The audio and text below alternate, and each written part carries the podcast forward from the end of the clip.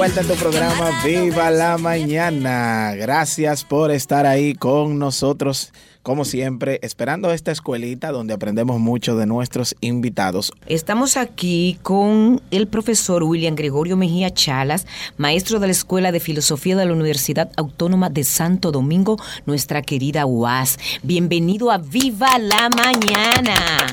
Señores, él tiene 21 años siendo profesor de filosofía. Eso es una vasta experiencia.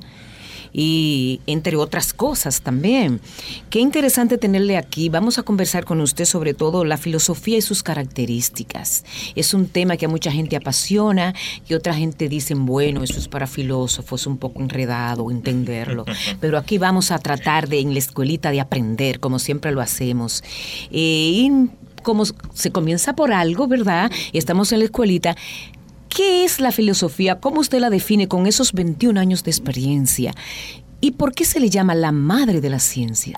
Muy bien, muchas gracias por esta invitación eh, y sobre todo a esta emisora y este programa que llega a nivel nacional y que sí es realmente, ustedes dicen la escuelita, pero es en sentido de cariño, porque realmente esto vendría a tener una característica de universidad, en el sentido de que llega a muchas personas y se tocan temas que muchas veces en el aula no pueden ser tocados. Es así. Bien, lo primero es que la filosofía, en términos formales, como le quieren llamar a partir de la etimología, es decir, a partir de la raíz de la palabra, es amor al saber o amor a, a la sabiduría. Filo viene de filein y Sofía es saber aunque Sofía podría tener otro significado también especiales, por ejemplo, se, se dice que la, Sabidur además de sabiduría, pero Sofía también significa, es el nombre que él, se le ha dado al cerebro, de donde se hereda la inteligencia, que solamente lo posee la madre. O sea, el ser humano hereda la Te voy a dar inteligencia un dato muy bueno de la ahora. madre. Y en algunas religiones que plantean que Dios es hombre y mujer, entonces lo denominan también con el nombre de Sofía. Sofía. Entonces, filosofía es eso. Ahora bien, eh, en términos prácticos, la filosofía no es más que la capacidad de todo ser humano de poder cuestionarse, de hacer preguntas y tratar de dar respuesta. O sea, en términos normales, la gente le va a llamar, bueno, que la filosofía es eh, la disciplina del saber que trata de entender, diríamos que los problemas que nos rodean, las causas y, y ese tipo de, de situaciones. Pero en términos prácticos, eh, la filosofía, todo ser humano es filósofo. Hay tres maneras de abordar el concepto de filósofo. Uno primero, que quieren denominar filósofos solo aquellos que están en el índice de la filosofía, dígase Aristóteles, Sócrates, Eh, eh. dicen que esos son los, son los, son los filósofos. Hay otros que plantean que los profesores de filosofía son filósofos también. Pero en la, en la que la tercera, que es en la que yo me circunscribo, Sí, es que todo ser humano que tenga capacidad para pensar ya es filósofo, de manera consciente o de manera inconsciente. O sea que yo ahora mismo, Xiomara Tejada, me pregunto, ¿por qué yo existo? ¿Para qué existo? ¿Y qué debo hacer con mi existencia? Ya estoy tratando un poco de la filosofía. Sí, y usted ha utilizado términos, diríamos, eh, esenciales en la filosofía, pero yo le voy a poner un ejemplo más, más, más simple. más, más simple. Por ejemplo, cuando usted fue, cuando usted iba a salir para acá, ¿por qué usted se puso ese chaleco y esa vestimenta y no se puso otra? Bueno, o sea, u- usted ya, usted ahí, de manera inconsciente, usted se hizo preguntas, se hizo Sí. un análisis. Por ejemplo, si estuviera lloviendo, usted no va a venir con la misma vestimenta. Entonces usted se hace una pregunta y trata de dar respuesta a lo que le rodea. Está lloviendo, no voy a ir con esta ropa, voy a ir con esta, porque entonces, y se justifica sin darse cuenta, es más fresca, es más protectora, en fin. O sea, todo ser humano, consciente o inconscientemente, filosofa. Cuando una persona va a- al mercado, va a poner términos llanos, dame una libra de auyama. Le dicen, vale 50. El comprador le dice, ¿y por qué vale 50? Ya está cuestionando. Sí. Sí. Entonces el vendedor tiene que justificarle, no, es que subió la gasolina y el transporte es más largo. Entonces ahí viene un diálogo de preguntas, respuestas y justificación. Mm. Entonces inmediatamente uno se hace una pregunta de cualquier cosa y trata de dar una respuesta y justificarla, ya está filosofando. Y entonces Wow. dicen, sí, ah, tú lo que estés filosofando Sí. ahora, Eh, no me vengas que con ese cuento que esto está muy caro. Esto está- está muy caro, sí. Es- en términos normales van a decir, tú lo que me quieres marear. No me, no me des cotor. No Sí, me no des me cotorra, des exacto. Y en- entonces, el, el- el- el- la segunda categoría que menciono es donde se inscriben los maestros, los profesores. Entonces, el docente ya está, está dentro, dentro de su área, eh, puede sentirse necesariamente un filósofo, un pensador o simplemente se entrena para enseñar a otro. O sea, pueden coexistir las dos cosas o mayormente su ejercicio es para enseñar, es pedagógico. Sí, bueno, es una pregunta sumamente interesante. Porque normalmente, y es uno de los grandes problemas que tenemos en las universidades, pero también en el sistema educativo dominicano, es que muchas veces no se enseña al muchacho a filosofar, sino se le da historia de la filosofía. Y ahí tenemos ese gran problema. Entonces, hay profesores que se dedican a dar historia de la filosofía, es decir, eh, ¿Quién fue que Platón escribió el libro de la República, en el Sí. libro de la República sostiene que existen dos mundos y explica esos conceptos por a partir de Platón sin dar una opinión personal, Exacto. sin tratar de adaptarlo. Pero sí, la mayoría de los profesores universitarios, sobre todo, eh, en cuanto a la filosofía, de hecho no reciben un entrenamiento para dar la clase. Ok. Normalmente no. Es la experiencia, es la práctica lo que te va enseñando. No es como el que estudia pedagogía, que le enseñan a enseñar. ¿Eso sería una debilidad entonces? Podríamos decir que sí. Es una debilidad en el sentido de que entonces cada profesor puede enfocar la filosofía como la considere. Producto de la praxis. Sí. Exacto. En, en ese orden, profesor, hoy en día hablamos del currículum educativo, de crear un individuo crítico, analítico, reflexivo. Entonces la filosofía entiendo que sería importante en ese orden. ¿No cree usted que sería bueno entonces introducirla de alguna forma en, en las escuelas? Sí, bien. Eh, no sé si puedo usar el término corregirte. Sí, corríjame. En la República Dominicana, desde el año 1990, y cuando se eliminó el plan de reforma, nunca se ha eliminado la filosofía del currículum dominicano. A ver, ¿cómo, cómo se aplica? Ah, Eh, ok, ahí vamos a otra vamos allá. Cuando se eliminó eh, los bachilleratos, por ejemplo, especializados que habían antes en filosofía y letras, que había en física y matemática. Yo soy egresado de física y matemática. Sí, yo Lo que se hizo fue que los contenidos filosóficos que del- de ese bachillerato que existía se pusieron como ejes transversales en todos los contenidos de las ciencias sociales. De hecho, en el año 2008 aproximadamente, la UNESCO eh, promovió una comisión de alto nivel para reflexionar sobre los contenidos filosóficos en el currículum dominicano. Mm, Y de hecho, mi tesis doctoral que estoy trabajando ahora es la identificación de los contenidos de naturaleza filosófica en el currículum dominicano. Yo fui parte de esa comisión de alto nivel y le demostré en ese momento a- al ministro Melanio, Melanio Paredes y a Dignora de Lima, que era la directora de currículum, de que existía en el currículum dominicano eh, los contenidos filosóficos, que lo que faltaba era, como decía usted, mi querido, era orientar y capacitar a los profesores de ciencias sociales para que pudieran identificar cuáles son esos contenidos Elementos. y en su momento, en su docencia, eh, pudiesen darlo. Les voy a poner un ejemplo simple. Cuando se habla, por ejemplo, de historia de la humanidad y hablan de Grecia, Sí. el profesor de, con- de ciencias sociales, si tuviera la formación adecuada, le podría hablar, por ejemplo, de los socráticos. Sí. Le podría hablar de Platón, le podría hablar de Aristóteles, por lo menos cosas generales, Sí. cosas generales.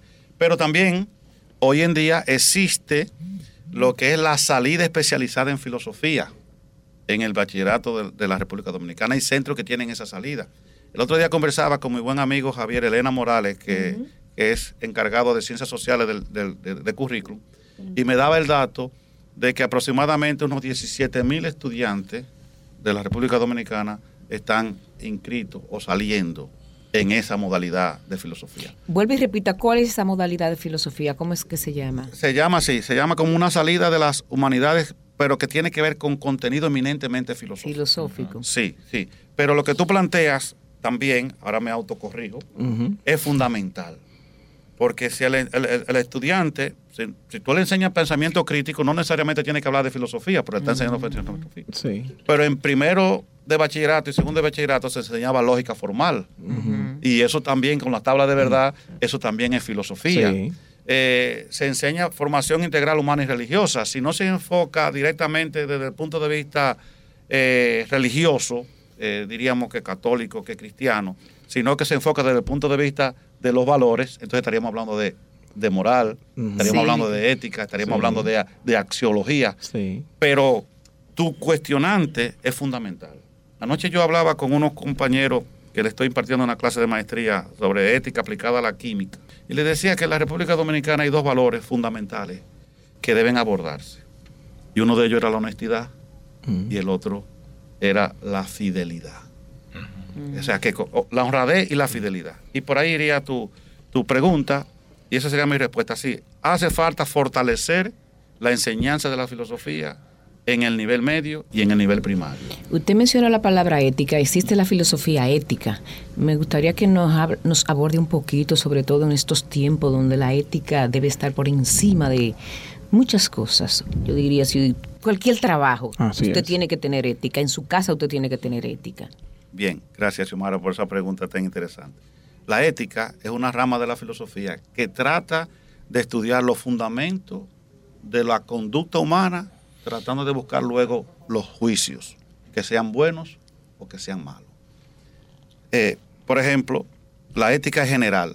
La, ética trata de, buscar los criterios que fundamenten una buena conducta. Por ejemplo, la ética no es específica. Lo que es específica es la moral, que también otra rama de la filosofía que normalmente confundimos eh, eh, en el ambiente normal. Confundimos ética con moral y son diferentes. Entonces, para poner ejemplos concretos, por ejemplo, la constitución de la República es el fundamento ético de la República Dominicana. Ahora, la aplicación de ese fundamento ético es la moral que viene dado por las leyes. Entonces, eh, si, en, si en el hogar no enseñamos al niño los fundamentos, por ejemplo, de la límite y alcance de la vida, eh, las buenas costumbres, y no le enseñamos, por ejemplo, el respeto, la responsabilidad, esos valores humanos, si no se enseñan en, en la casa, difícilmente se extrapolen a la sociedad. Entonces, hoy en día, como bien planteaba, es fundamental que los contenidos éticos y morales, porque muchas veces cuando se habla de filosofía nada más se quieren enfocar en el pensamiento crítico, en, en- en la racionalidad, en, en el análisis profundo de los problemas contemporáneos. Pero la filosofía tiene tres ramas fundamentales para la conducta humana. La ética, que te va a dar la fundamentación teórica para que tú tengas un buen juicio. La moral, que es, por ejemplo, no pasar un semáforo en rojo, no tirar basura a la calle, eh, no hablar con la boca llena, eh, cuando otro habla usted hacer silencio, respetar a mis mayores. Pero también tiene otra rama, un poco olvidada, que es la axiología, que esa solamente se dedica al estudio de los valores universales, como la responsabilidad, El el respeto. respeto. Que son valo- sí, esos valores esos fundamentales. valores. Entonces, el eh, eh, profesor, la, la celebrada y llevada y traída moral y cívica que, que- que- que nosotros conocimos, eh, tiene el énfasis es en la moral, aunque te enseña a ser ético. ¿Eh? Sí. El- o sea, lo, lo que eh, se imparte en las, en las escuelas, que también es transversal. No, no- Eh, Sí, quedó, quedó transversal. transversal, no, es- no específicamente como moral y cívica. Por ejemplo, cuando yo estudiaba bachillerato, nos daba moral y cívica, que le enseñaban, no importa donde usted esté, si escucha el himno nacional, Se usted para. tiene que pararse. Sí. Y pararse en forma de respeto. Sí. Y recuerdo que una profesora le llamó la atención, porque en ese tiempo se hacían los desfiles estudiantiles para marchar. Sí. Sí. Le llamó la atención a un estudiante, porque cantando el himno había un poco de sol y se puso la mano en la frente para taparse el sol. Es decir, eso que usted plantea, esa clase de, de moral y cívica, lo que nos enseñaban era eso, el respeto a los mayores, el respeto al vecino, que es el familiar más cercano, el respeto a los profesores. Es decir, la- el, el- moral y cívica iba básicamente a criterios morales, pero respeto a la sociedad. Era como mis deberes como ciudadano. Que esa moral y cívica, con esos deberes ciudadanos, fundamentaban entonces, fortalecían la formación de la casa, que entonces se llama esos valores, o fortalecían si en la casa el muchacho venía de una familia díscola, es decir, que no se había criado ni con el padre ni con la madre, sino con un abuelo o algo por el estilo, y la escuela venía a complementar esa, esa educación en el hogar. Donde hoy estamos más, eh, más débil es que entonces ya la responsabilidad del hogar se la hemos dejado a las escuelas y a la sociedad. Que tenía un poquito un ingrediente de también de modales Sí, de modales. Moda, modales, su comportamiento y todo eso. Sí, la, la, la, camisa por dentro. Sí. Eh, en esos modales de antes. Sí, eh, sí. bien presentado. Bien presentado. La imagen y todo Los eso. zapatos brillosos, el pantalón. El, el profesor que iba o la profesora, eh, ellos eran un ejemplo, eh, modelaban eso. El Bien profesor iba con, eh, con su saco, con su respectivo combinación de, de colores de pañuelo y, su corbata. y, y Sí, sí, corbata. O sea que una cosa Profesor William, impecable. usted es maestro de nuestra Universidad Autónoma de Santo Domingo.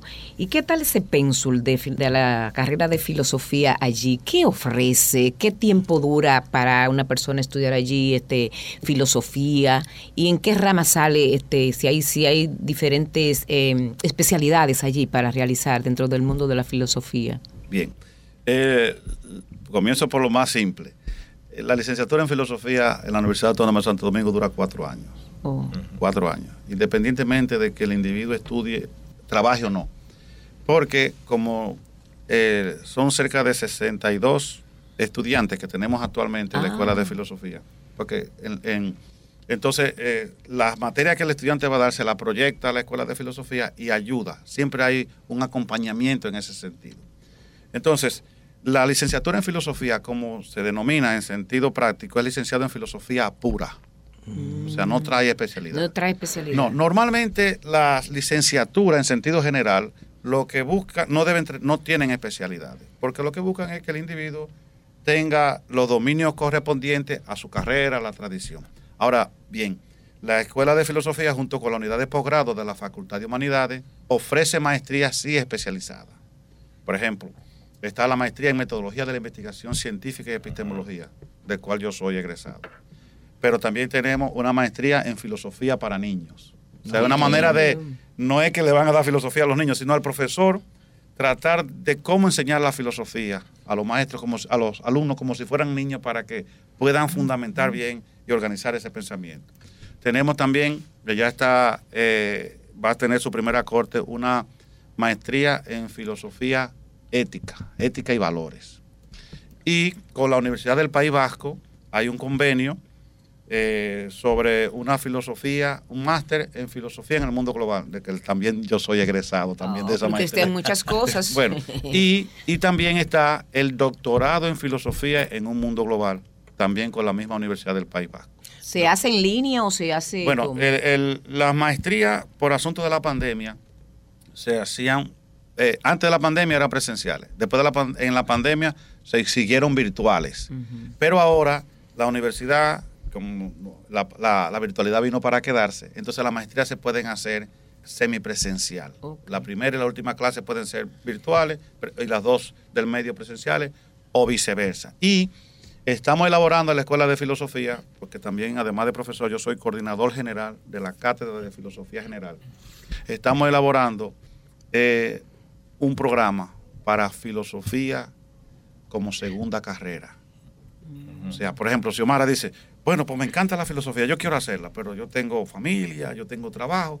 Entonces, sin bajarle los criterios de calidad, pero sin exigirle, como se le exige a un muchacho, diríamos, que tenga menos juventud acumulada que nosotros, Claro. eh, y, y que tenga, y que tiene más, más, más tiempo, entonces poder. Entonces, sí estamos trabajando en esa parte. Qué Eh, bueno, interesante. ¿eh? Profesores, eh, aparte de lo que es automático, que el filósofo eh, se desempeña en enseñar, es un maestro y eso, ¿cómo imaginamos a una empresa pública solicitando los servicios de un filósofo? ¿Para qué? Bien. En, en- en términos llanos, traduzco la pregunta para mí y usted me corrige. Sí. ¿En qué trabaja un filósofo que no sea dando clases? El campo de acción de un filósofo. El campo de acción de un filósofo. Sí. Eh, además de la docencia, por ejemplo, en el Ministerio de Educación tenemos diferentes eh, profesores con formación filosófica que trabajan en diferentes departamentos del Ministerio de Educación. Por ejemplo, tenemos en cultos, tenemos en, currículum, en las diferentes áreas, pero aparte de eso, hoy en día, el, el, como decía Xiomara hace un momento, el tema de la ética es fundamental. Entonces, eh, como se ha creado las comisiones de ética gubernamentales, había allí también hay un, nicho de trabajo.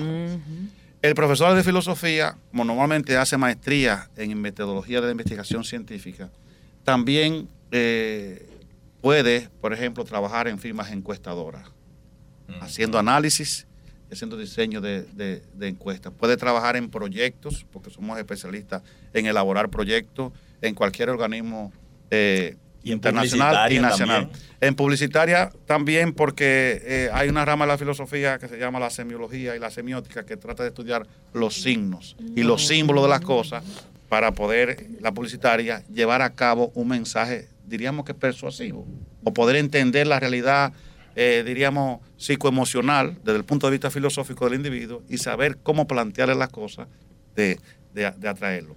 En los bancos hoy en día, eh, por ejemplo, el mismo, hay un banco, no sé si puedo mencionarlo, eh, que está ofreciendo en coordinación con la Universidad Autónoma de Santo Domingo un curso sobre neuroética.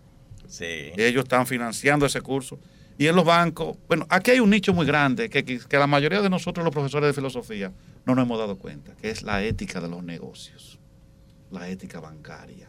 Entonces, eh, las empresas pueden usar a un profesor de filosofía en múltiples cosas, en ética, en valores, pero también le puede ayudar en los pensamientos críticos. Fíjese, por ejemplo, que Google no hace mucho llamó a contratar filósofos, eh, sobre todo que dominen la lógica y que dominen la ética. Y así las grandes empresas multinacionales cada día más están buscando del personal de, con formación filosófica para poderlo insertar en su trabajo. El pensamiento lógico, señores. El pensamiento lógico. Eh, eh, hay siempre en, la filosofía popular la disyuntiva de cuando tenemos una persona desquiciada, decimos, ese, eh, eh, ese es un loco, es un filósofo, pero si, no, si nosotros observamos, esa persona tienen como unos razonamientos que caen dentro, son, lógicos. Y entonces están como en su propio mundo, en su propio mundo, pero tienen inventiva. O sea, ¿dónde eh, eh, eh, ese hilo ahí entre la racionalidad de una persona que tiene algún tipo de desquiciamiento mental? O sea, crea como una burbuja propia que, se inscribe dentro del campo hablando profundo, el filosófico. Mira, el profe está hablando profundo ahí. Sí, su campo. Profe, eh, usted ahí ha planteado eh, diferentes aristas fundamentales. Y voy a comenzar con la más común. Normalmente a los filósofos le llaman locos. Sí, porque normalmente están haciendo una serie de reflexiones que normalmente la mayoría de las personas no la están haciendo porque se han dedicado a otras cosas. Eh, yo pongo un ejemplo simple y es que así como hay personas que se dedican, por ejemplo, a, seguir la pelota y a llevar los numeritos, hay otros que se dedican a la dama, por ejemplo, a comprar carteras porque le fascinan las carteras. Pues así de simple, aunque me maten algunos colegas, así de simple, también hay personas que se dedican a pensar y a pensar lo que otros no piensan. Entonces, eh, en ese sentido, ahora, usted plantea eh, la línea entre la locura y la racionalidad. Le voy a poner otro ejemplo simple. Los autistas, por ejemplo, normalmente el docente que no tiene formación sobre ese tipo de situación que, tiene e, ese estudiante, dice, por ese muchacho no me presta atención. ¿Y qué es lo que ocurre con el autista? En, en muchos casos. Que le hacen una pregunta al profesor y el profesor da tres o cuatro palabras, no ha terminado y ya el autista tiene la capacidad para entender por dónde que va el profesor, entonces ya se distrae. Sí. Mm. Entonces, eh, eh, eh, le decimos que es autista y ese tipo de cosas, y entonces el profesor podría entrar en una situación, pero ¿qué es lo que pasa? Que si el profesor se dedicara y le preguntara al, al autista qué le entendió, y estaríamos seguros que la respuesta va a ser en la línea de lo que el profesor le iba a decir. Ahora bien, entonces entre el campo de la racionalidad y la locura, eh, Erasmo de Rotterdam tiene un libro muy bonito que se llama Elogio a la locura. Y él dice que por locura el ser humano hace un sinnúmero de cosas. Y pone de ejemplo que por locura una mujer da luz. Porque con esos dolores, ese sufrimiento que tiene esa carga. Sí, no, no. Entonces, da luz y vuelve otra vez. Él dice que eso tiene que ser solo por locura. Como por locura, los hombres, por ejemplo, enamorados, somos capaces de irnos lejísimos tarde de la noche sin ningún problema. Entonces va a decir que, que eso es locura. Entonces, a las personas que le, le llamamos locos, en cierta forma, tienen una normalidad diferente, no, una, una normalidad diferente, a nuestra normalidad. Sí. Porque cuando usted tiene eh, y puede sintonizar con ellos, llega un momento que la comunicación con ellos eh, tiene que ser bastante profunda. Entonces, eso ya es un problema eh, neurálgico, es un problema de la psiquiatría, pero normalmente es, es otro mundo que quizás hoy en día todavía no se ha podido conocer profundamente. Eso es así. Profesor William Estet, me gustaría preguntarle, ¿cómo hacer que la carrera sea más atractiva, que llame más estudiantes? Porque usted habló que son solo, solo hay 61 estudiantes. Pero en la escuela de filosofía, porque hay tres escuelas de filosofía en la Ah, República pues Dominicana. acláreme eso, Sí, porque entonces se puede quedar como ahí, que son pocos estudiantes, y también porque usted lo ha dicho, mucha gente dice, ah, pero que estudian filosofía, eso, eso pueden ser locos, no, una carrera hermosísima. Entonces, eh, eh, ¿cómo adaptarla para que más personas estudien, se motiven? Aquí nos escucha un gran público de jóvenes. Esta es una emisora eminentemente educativa y queremos promover el estudio de la filosofía. Bien, en la República Dominicana existen, propiamente dicho, tres escuelas de filosofía. Está la Universidad Autónoma de Santo Domingo, que enseña filosofía pura, vamos a decir desde el punto de vista laico, sin ninguna incidencia religiosa o influencia. O sea, acá hay libertad de cátedra, cada profesor puede enfocar los temas, después de explicar el, cómo establece el programa, puede darle la, la visión que él considere. Entonces, por eso vamos a encontrar en la escuela de filosofía eh, ateos, sacerdotes. Sí. Los sacerdotes, sí, Sí, sí. muchos. Entonces, esa es una primera. Entonces, hay otra escuela de filosofía que es la del Bono, que es de, la jesu- de los jesuitas, que también enseñan filosofía. Y hasta no hace mucho su título salía por, la, por el INTE. Está también el Seminario Mayor Santo Tomás de Aquino, que de allí es que yo soy egresado de la licenciatura. Es eh, todo el que estudia sacerdote, todo sacerdote tiene que estudiar filosofía, Filosofía. primero. Y todo pastor evangélico que estudie en un seminario de manera formal también tiene que estudiar filosofía. Tenemos a tres escuelas, eh, que podríamos decir que cada año podrían salir aproximadamente graduados de, de filosofía 20, 25 o 30. Todavía son pocos. Ahora, ¿cómo hacerla más atractiva? Número uno, que puedan participar eh, de manera directa en los concursos de oposición docente en, la- en- en el Ministerio de Educación. Eh, que se dé mayor cabida a los contenidos filosóficos en, en el Ministerio de Educación. También otra manera de que podría eh, la filosofía como tal hacerse más atractiva es que se elaboren, por ejemplo, y ya en eso estamos en algunos proyectos, de, por ejemplo, filosofía del cooperativismo. O sea, es un campo bastante amplio porque hay miles de cooperativas en la, República Dominicana, pero los gerentes de las cooperativas no tienen formación en cooperativismo y mucho menos tienen la fundamentación filosófica en el cooperativismo. Debería formarse también, debería en una alianza público-privada donde las empresas también quieran incentivar los valores, la ética y la moral en la propia empresa. O sea, una especie de, de ética empresarial, que haya una maestría o diplomado en, en- en ese, en, esa, en esa parte. Pero eh, esa es una lucha que no es solamente en la República Dominicana, sino también a nivel mundial. Por eso el Día Mundial de la Filosofía lo que busca es eso. Integrarlo también más, em, diría yo, a, a- a la parte artística. La- o sea, ahora, ahora como, como en las escuelas se, están, se, se está especializando ese nicho. Por ejemplo, los, los arquitectos necesitan de, de- de filosofía porque eh, eh, es un producto de la creatividad. Eso fortalece. eh, y el filósofo tiene un concepto creativo fuera de serie. Claro, en la, usted mencionó la arquitectura, pero en la pintura, en la escultura, Sí. eh, en, en, toda la, en todas esas disciplinas, también tiene un contenido de estética. Y, el, y el que tiene la formación sobre la estética Exacto. es el filósofo. El filósofo. Pero en teatro, también tenemos filósofos que han escrito teatro. O sea, la interpretación de una obra de arte, si hay un pensamiento crítico fundamentado, diríamos que en una formación mínima de filosofía, iría más allá del sentido del gusto o de la experiencia estética. Sí. ¿Cuál es la distancia entre un filósofo y un poeta?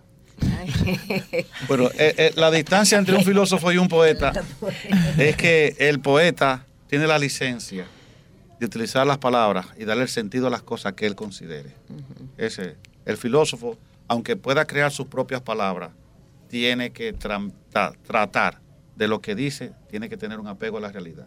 Es decir, un, un- un poeta puede escribir y comparar, por ejemplo, la luna o la blancura de la luna con la blancura de piel de la mujer que le llame la atención. Por ejemplo. Ahora, un filósofo no podría hacer eso.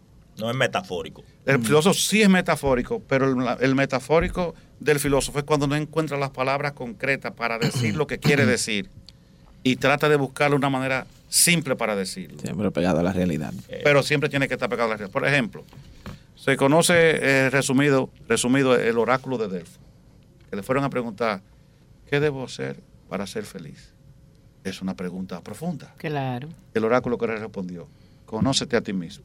Sí. Es metafórico. Es Sí. metafórico. Porque ustedes le dan como mucho permiso a los poetas, porque él es poeta. Entonces le dan muchos permisos para jugar con las palabras. Sí. Bueno, que hay licencias. Hay licencias, licencias, sí, Licencias, sí. sí. Hay Eh, Pero esa licencia. cada poeta debe seguir más o menos siempre como una estructura. Una línea, Aunque sí. tenga, para que entonces el que lo estudie pueda Hablando, conocer. sí, hablando de corriente va. poesía, de poeta, de amor y todas esas cosas, ¿de dónde viene ese amor hacia la filosofía de su parte, don William? Bien, mire, eh, normalmente en la República Dominicana se estudia filosofía por dos razones fundamentales.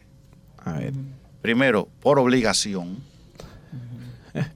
Y segundo, por convicción o porque descubrió un amor a la curiosidad. Pero pues, ¿de dónde viene la obligación? Por ejemplo, todo el que estudia para ser sacerdote obligado tiene que estudiar Tiene, filosofía. sí, tiene que estudiar O sea, no lo filosofía. decide él, tiene que estudiar. Entonces ahí, ahí viene entonces lo que la persona puede eh, decidir si amo eso o no lo amo. Sí. Si lo veo como una carga o descubro el placer de la filosofía. En el caso nuestro fue por obligación en principio.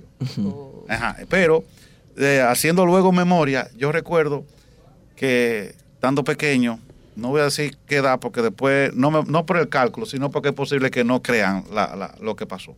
Y yo vi un, un vaso que me llamó mucho la atención, porque el vaso estaba hecho de una, de una parte de una botella, diríamos de una cerveza cualquiera, pero le, le habían puesto unas asas de madera. Y el vaso a mí me llamó la atención porque lo veía muy bonito. Yo dije, oh, mira qué vaso más bonito. Y una persona que falleció eh, hace unos días me dijo, mira de lo que se asombra el hijo de William, de un vaso de una botella con asa. Y ya luego, estudiando filosofía, nos damos cuenta que la madre de la filosofía primera es el asombro, la curiosidad. La curiosidad. Es decir, que hubo esa diosidencia Sí. entre ese asombro eh, eh, eh, en adolescente y ese asombro ya luego de manera formal. Entonces, los que estudian por convicción, yo hablaba con un compañero y me decía, yo, "¿Pero ¿por qué tú estudiaste filosofía? Bueno, le pregunté a un estudiante el otro día, ¿por qué tú estudiaste filosofía? Había un debate en, un, en una radio, por eso que yo digo que esto no es una escuela, sino una escuelita, sino una universidad, porque siempre hay debate. Yo Cambiamos el nombre venía universidad. hablando De de- universidad. Hoy es Sí. una universidad. porque ustedes hablan de En diferentes un aula de la. UAS, Sí. estamos aquí. Exacto. Entonces sucede que la joven que estaba escuchando el debate, hubo uno de los comentaristas que dijo, no, aquí lo que no se debe estar enseñando tantas cosas generales, lo que hay que enseñar al individuo es a pensar. Y entonces eh, le preguntaron, ¿y qué es lo que enseña a pensar? No, hay que enseñar filosofía. Y esa joven se inscribió en la filosofía. Ah, mira qué bien. Pero hubo un profesor que yo le pregunté un día por qué estudió filosofía y él me dijo, William, yo vengo de una clase baja. Casi todos los dominicanos venimos de una clase baja. Y él decía que lo que él vio que era mucho más barato, con lo que él podía salir de esa pobreza eh, cultural y avanzar, era un lápiz y un papel. Decía que eso era lo más barato que había. eso era lo más barato que había, escribir y leer. Escribir y leer. Entonces, a partir de ahí. Pero también hay problemas eh, existenciales, hay problemas que llaman la atención y, y- y la persona estudian filosofía buscando respuesta a esos problemas. Por ejemplo, muchas personas que son de la religión evangélica, por ejemplo, quieren estudiar filosofía solo para ver cómo demostrar que hay un Dios. Por ejemplo, Sí, exacto. Los enigmas, o sea, que hay Sí, personas que sí. le, le interesa Que le interesa descubrir lo descubrir desconocido. lo desconocido, claro. A propósito de eso, hay una frase de Tales de Mileto que dice, nada es más antiguo que Dios porque nunca fue creado. porque nunca fue creado. Explíqueme ahí entonces. Bien. Bien, fíjese lo siguiente. El problema es que si hay un Dios, no voy a entrar en dilema si hay o no hay. Si hay un Dios, no puede haber sido creado. Eh, Porque lo que es creado tiene principio, tiene final, fin. es un ser finito, es un ser contingente, así que puede ser y no ser. O sea, nosotros somos y no somos. Y no Por ejemplo, hace 100 años nosotros no existíamos ninguno de los que estamos en esta No cabina. estamos. No. Y quizás dentro de 100 años tampoco vamos a estar, porque somos y no, Y no somos. Y no Sí. somos. Entonces, Dios no puede ser creado. Tiene que haber sido causa de sí mismo. es intangible. Eh, Así eh, es. tiene que haber sido, tiene que entonces, e incluso eh, Dios mismo no pudiese crear otro Dios si él quisiera hacerlo, porque entonces lo haría en un principio. Eh, para mí, la expresión más explicativa de, de cómo a veces en expresiones se trata de explicar que Dios no puede ser creado, lo tiene el credo católico. Que Cuando habla de Jesucristo dice hijo único de Dios, pero entonces hay un problema. Si es hijo eh, del Padre, entonces tendría principio, entonces Jesucristo no sería Dios. Pero luego dice hijo único de Dios. Después dice nacido antes de todos los siglos. Para atrás. Si es nacido antes de todos los siglos, quiere decir que ya es del principio que viene. Del principio. Del principio. Pero luego dice engendrado, no creado, de la misma naturaleza del Padre. O sea, ¿por qué? Porque eh, eh, si hay un Dios, no puede crear otro Dios. Puede crear cualquier otra cosa, pero no otro Dios. Así Entonces es. no puede ser creado, porque lo creado tiene principio. Mm. Bueno. Profundo. Profundo. Hay que, miren, eh, lo- como dice usted dijo una expresión, hay que enseñar a las personas a pensar. Tenemos que aprender a pensar. Así es. Y estudiar filosofía nos ayuda a pensar. A los matemáticos, me imagino que Va- vamos a estudiar filosofía. Vamos a estudiar filosofía. Mira, y, y en la edad que él dice, por ejemplo, yo que tengo mucha juventud acumulada, estudiar filosofía me vendría bien. Sí. Sí, ayuda incluso, incluso, Xiomara, el estudiar una segunda carrera, pero en este caso la filosofía, ayuda hasta para contrarrestar el famoso alemán. Así Eh, mismo, el Alzheimer, El Alzheimer. que estábamos hablando. Porque te va a ayudar a, pensar, sí. porque hay muchas cosas que el, ya el ser humano hoy en día, ese es uno de los grandes problemas que tenemos la humanidad actual, es que normalmente no pensamos ni reflexionamos, actuamos por costumbre. Sí, Sí. Eso es así. Y al actuar por costumbre, las cosas las hacemos y ni siquiera las pensamos. Entonces eso no nos permite ni siquiera ejercitar el cerebro. Por ejemplo, cuando vamos caminando, ¿quién cuenta los pasos? Nadie. Cuando nos estamos aseando los dientes, ¿quién cuenta los movimientos? Mm. Y esos son Y ejercicios. los parpadeos, o nadie los lo parpadeos. Esos son, esos son ejercicios simples que te ayudan a, a ejercitar el cerebro. Entonces, pero hoy en día uno de los grandes problemas que tiene la humanidad es que actúa por costumbre. Lo voy a Y hacer. cosas que son simples, a simple vista, no nos damos cuenta. Nos volvemos autómatas a veces, así, como una Sí. máquina. Nos volvemos una, exacto, eso es correcto, nos vemos una máquina. Entonces, no solamente eso, que al actuar por costumbre, ya esperamos lo que siempre ha ocurrido. Si usted quiere, podemos hacer un, ejemplo- un ejercicio simple aquí. Vamos a simple. ver. Bien, a ver, ¿cuál es tu nombre? Esmerlin. Smerlin. Cuando Moisés construyó el arca, ¿cuántas parejas de cada especie introdujo en el arca? Dos se supone. Dos. Ay, una. Ve, dijo una. ve. Es verdad, es pero ya tiene tres problemas que no se dieron cuenta. Primer problema, una pareja son dos. Sí. Si él dice dos, son dos parejas, así serán cuatro animales que introdujo. Ese sería el Sí, primer problema. Es cierto. Pero el mayor problema, no sé si los demás se dieron cuenta, fue que yo dije cuando Moisés construyó el arca y el arca de Noé. Ah, Fue de Noé. Y es de Noé. Y es de Noé. Entonces, ¿qué es lo que pasa? Que como ya estamos acostumbrados a la palabra Actuamos Noé, asociarla con arca, yo puedo mencionar cualquier nombre de este lado y si lo asocio con arca, el cerebro no lo va a captar. Eso Es es así, es O- por ejemplo, o- o- otro ejercicio simple. Por ejemplo, suponiendo que tú, Caíste, que, caíste. que tú estás en la universidad. Solo, Tú estás en la universidad. Y el profesor te pregunta, mira, te voy a dar la opción que tú quieras escoger. ¿Qué tú quieres en esta, en esta clase? ¿Casi pasar o casi quemarte? Uf, eh, sería lo mismo. ¿Cuánto cogería? Casi pasar o casi Ajá, quemarme. ¿Cuánto escogería? Casi quemarme. Casi quemarse. Esa es la expresión correcta. Ah, es Merly, pero no, Ahí fue. bien. Me ayudé ahí. Tiene 50 ahí, tiene 50. Fernando. ¿Por qué? Sí. Porque el cerebro normalmente se olvida de la palabra Sí. que es, diríamos, secundaria. La fundamental aquí es pasar o quemarse, porque es lo que siempre Sí. tenemos acostumbrados. Sí. Entonces, casi pasar es que se quemó, pero, pero por un chin. Sí. Y casi quemarse es que pasó, pero por un chin. Pero con las palabras contrarias. eh, Muy importante. Entonces, Mira, pero Meli, bueno, dos de, do- uno y uno. uno y uno. O sea, ¿Y de, y de qué color era el caballo blanco de Napoleón? Ah, bueno, será blanco. Pasaste ahí, pero ese es fácil. No, ese es muy común. no, y esa no es tan fácil. No. Eh, No, blanco era el nombre del caballo. Ah. Es así. Pues mira. Profesor, entonces ahí brevemente, ¿qué es lo que quiere decir la gente cuando dice mi filosofía de vida es? Exacto. Es lo- ¿A eh, qué se refiere Se eso? refiere, ey, esa es una pregunta buena. es, el individuo quiere decir eso, es como que ya lo ha pensado. Y según sus criterios de vida, ese es, eso es lo que le da resultado. Es decir, ya tiene una fundamentación, eh, diríamos, que ha pensado que le ha ido bien de esa manera, Sí. lo ha pensado de otras maneras y considera que esa es su filosofía de vida. Esa- a eso se refiere. O sea, es a una convicción de cómo vivir. Porque la filosofía, ta- también la vida, la forma de enfrentarme a la vida es una filosofía. Sí. Porque la forma de la, la filosofía, como es cuestionarse, responder y justificar, entonces en la forma como tú te enfrentas a cada problema del día a día, que también está filosofando, entonces tú puedes enfocarte en un tipo de filosofía de vida. O sea, por ejemplo, tú podrías decir, bueno, yo solamente voy a ser vegetariano. Porque tú investigaste que las células, pero quizá otro dice, no, no, yo mejor voy a llevar un equilibrio entre los vegetales y, y las carnes. Y, y asume. Entonces, a partir de ahí voy guiando. Y eso, eso, es- eso es algo fundamental. O sea, cada ser humano debe tener una filosofía de vida. ¿Cuál? Convenciendo, convenciéndose a sí mismo de cómo es que va a afrontar la vida.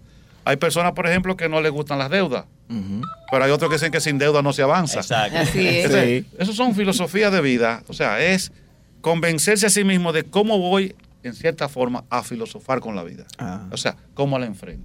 Qué interesante conversar, señores, con William Gregorio Mejías. La universidad hoy, señor. Una la universidad en el aire, la Te universidad. hicieron tu test. Sí. Así es. Maestro de la escuela de Aunque sin filosofía. café, pero con té.